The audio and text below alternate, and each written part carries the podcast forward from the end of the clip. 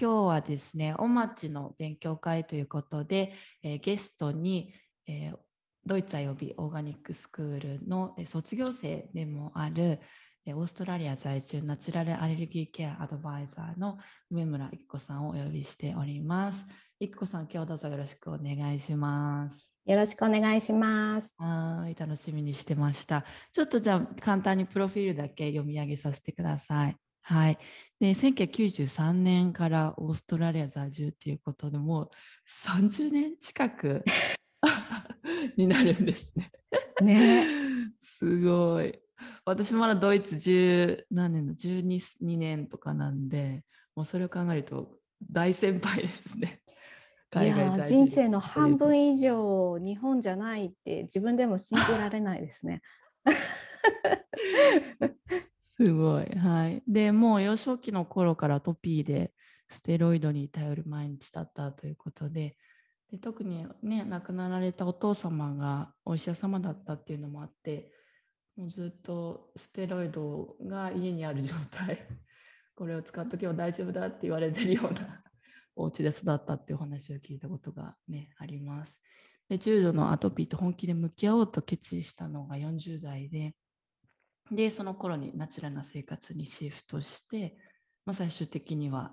もうというかもうすぐですよね1年半ぐらいで、えー、30年以上悩んできたものが1年半であの綺麗な肌と健康な体を取り戻したっていう成功体験をされている方です。で現在はそういった経験とか自分がどんなことをしてきたのかで、まあ、さまざまな学びを深めていく中で、えー、アトピックのあの毎日の笑顔がこう増えるためのサポーターとして、えー、ご活動されているということですね。はい。はい、ありがとうございます。えくこさん、よろしくお願いいたします。はい、よろしくお願いします。では、えー、これあのもし皆さんお顔出してもいいよっていう方がいらっしゃったら是非お顔を見れた方が私もやりやすいので、えー、もし出してもいいよっていう人がいたら是非出してほしいです。であと今日ですねちょっと,、えーと、いくつか皆さんに質問投げかけたりとかします。で Zoom の、あのー、機能でえっと、いいねみたいなボタンを押すのがあるの知ってます？右下にリアクションっていうボタンがあると思うんですけれども、もしそれ知ってたら、リアクションのボタン、いいねって押してみてください。わかりますかね？右下ぐらいに。あ、押してくださった方いらっしゃいますね。だいたいわかるかな？はい。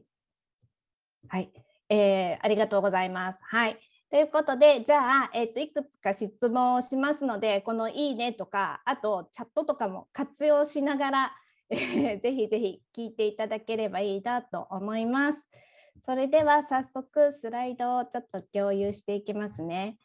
あ、夏子さん、これスライド共有、複数でもスライド共有できるようにお願いします。はい、共有しました。ありがとうございます。えーと。あこれは見えてますか？ちょっと大きさが変ですね。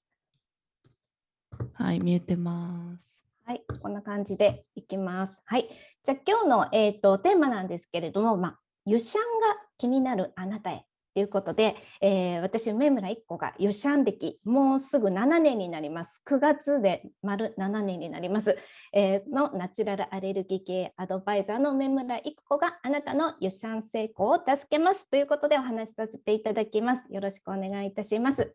はい。じゃあですね、えーと、今日の、目次、こんな感じで進めていこうと思っています。まず最初に湯シャンをするとどんないいことがあるのかなっていうこととそれから実際にですねシャンプーをやめてみて変わったこと、まあ、私の実体験に基づいて少しお話しさせていただきます。それからお湯シャン湯シャンを成功させるためのコツとそれから結構これよく聞かれるんですけど湯シャンとヘアカラーについて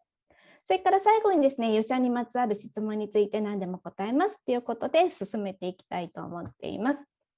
はい、えー、その前にですね、まず簡単に私の、えーと、紹介させてください。えー、先ほど夏子さんからも紹介していただいたと思うんですけれども、えーと、重複してますけれども、まあ、一応、えー、ナチュラルアレルギーケアアドバイザーとしてオンライン講座を開いたりとかして活動をしております。でドイツ IOB 認定のオーガニック専門家です。えー、最初にこのスクールができた時にね、あの立ち上げの、えー、メンバーとして夏子さんと一緒にですね、えースクールを盛り上げる っていうのをやっててやっていた時期があります。はい、今でも盛り上げてくださっております。ありがとうございます。はい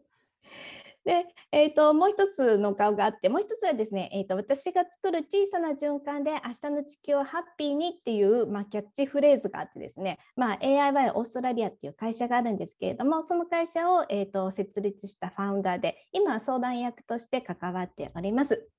でさっきもですね紹介いただいたみたいに私は中学時代からアトピーそれから鼻炎それからアレルギー性の結膜炎目ですねを患って、まあ、30年ぐらいですねずっとステロイドに頼るような生活を送っていました。で40代半ばぐらいにですねもうステロイドがあの効果があんまり効かなくなってきたっていうのを感じたんですよね。でそれをきっかけにですねナチュラル生活に、えー、シフトしていきました、えー、薬で治らないんだったら薬を使わずに治す方法はないのかなみたいに思い始めたのが最初です。でその一環としてですね2014年の9月から、えー、ユシャンっていうのを、え開始してそれ以来ずっとですねユシャン生活を続けております。はいということで、まあ、まず最初に、えーと、ユシャンのベネフィット、それからシャンプーをやめて変わったことっていうことについてお話しさせていただきます。あのユシャンなんですけど、ユシャンって、えっ、と、聞いたことありますか？聞いたことある方、いいね？をください。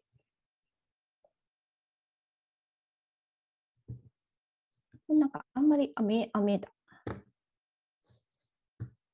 ありがとうございます。で、ユシャンじゃあ実際に、えっと、やってみた、チャレンジしているっていう方いらっしゃいますか？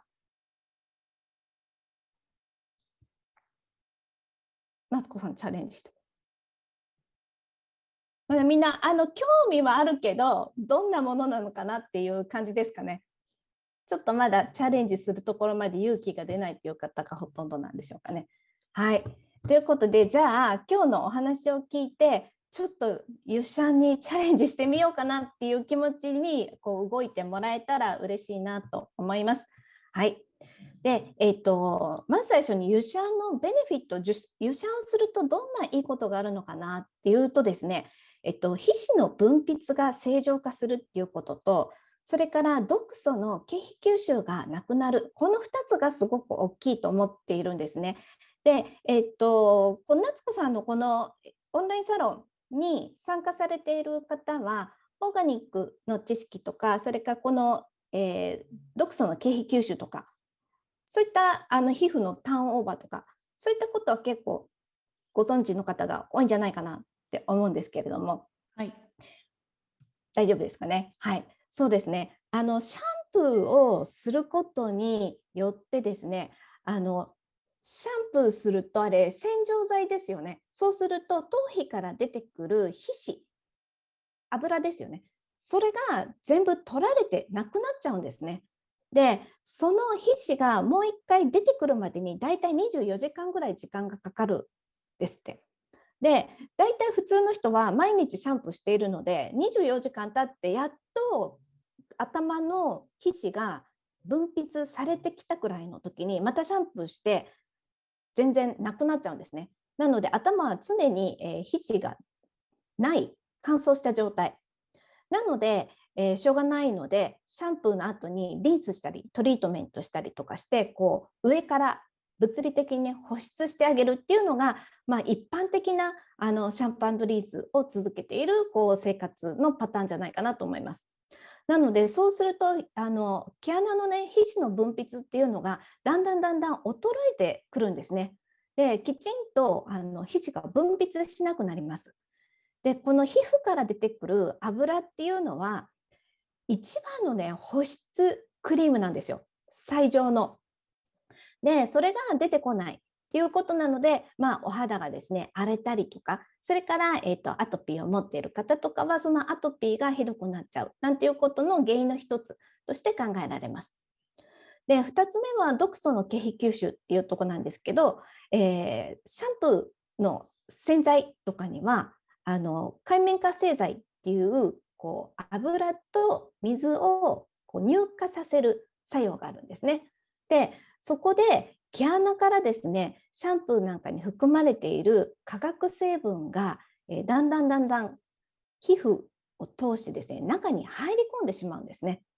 でそれが毒素となって体の中に溜まっていったりとかします。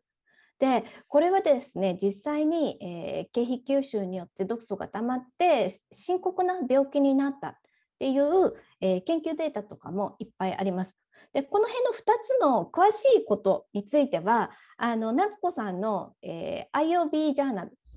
の、えーと、ウェブサイトのね記事でえー、詳しく書いてあります研究データとかもあの載っていますので、ぜひぜひそれを読んでいただければ、えー、詳しくわかるんじゃないかなと思います。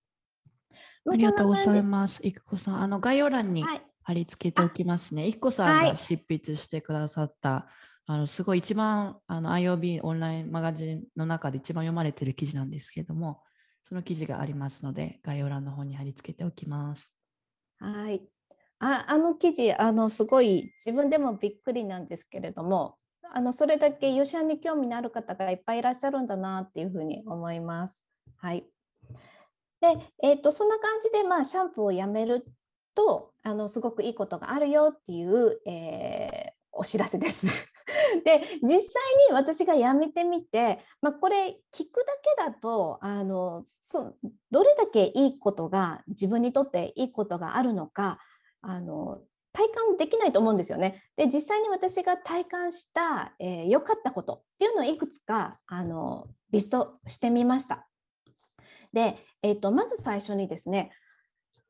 頭の中にいつもね痒くてこうフケのように見える頭皮の剥離っていうのがあったんですね。この耳のこのちょうど上ぐらいのこの辺だったと思うんですけれどもいつも痒くてこう書いてると粉みたいにあのフケが出てくるんですね。でそれが肩の上に落ちたりとかして、まあ、会社勤めしていた時はあの同僚の人とかにねちょっと汚れてるよなんて言われてすごく恥ずかしい思いとかしてたんですね。で絶対に粉が出ないようにどうしたらいいかと思ってここにシャンプーの濃い原液をつけてこうこすったりとか でその後リンスもたっぷりしてでその後またステロイドの薬を塗ってみたいなそんなことを、えー、ずっとしていたりとかしました。まあ、それがですね実はシャンプーをやめたことでですねここの粉に出てくるものが全くなくなったんですね。すごい不思議なことに。まあ、シャンプーをしていたためにこういったかゆみが出たり頭皮の剥離っていうのがあったんだなっていうのがやめてみて初めて分かりました。でそれからそのかゆみを伴う滲出液ですね頭の中にもこう痒くってこう書いた後にこうあのリンパ液とかが出てくるね。滲出液とかがこうジュクジュク出たりとかしていました。そういうのも出なくなりました。であと不思議だったことは背中のかさつきアトピー症状がなくなった。これはですねあのうちの息子だったんですけれどもあのシャンプーをするとどうしても流す時に背中にシャンプーがこう流れていきますよね。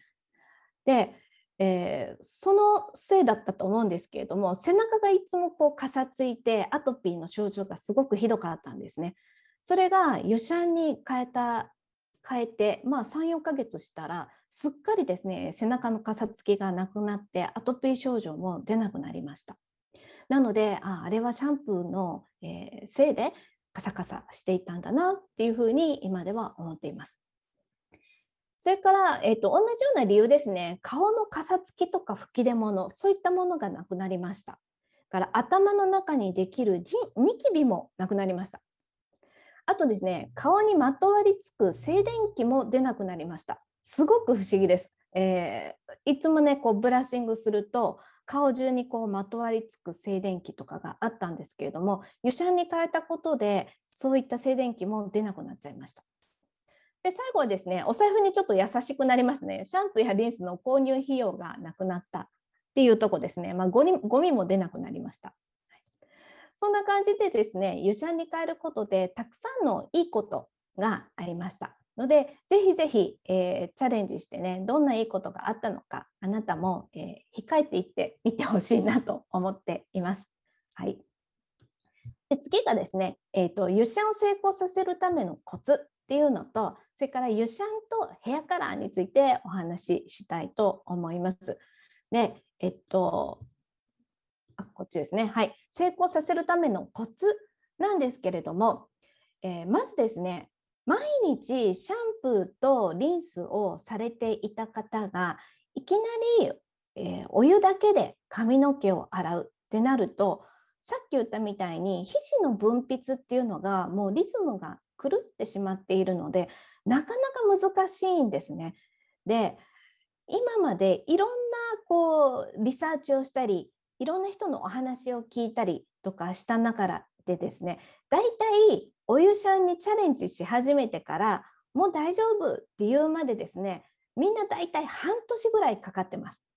で取り組みがねちょっと中途半端であのやったりやめたりとかしてるとやっぱりもうちょっと長くかかるみたいなんですけれども、まあのえっと、真剣にお湯シャンだけで行こうと思ってチャレンジすると大体半年ぐらいで皮脂分泌っていうのが整ってきて本当に、えシャンプーとさよならできる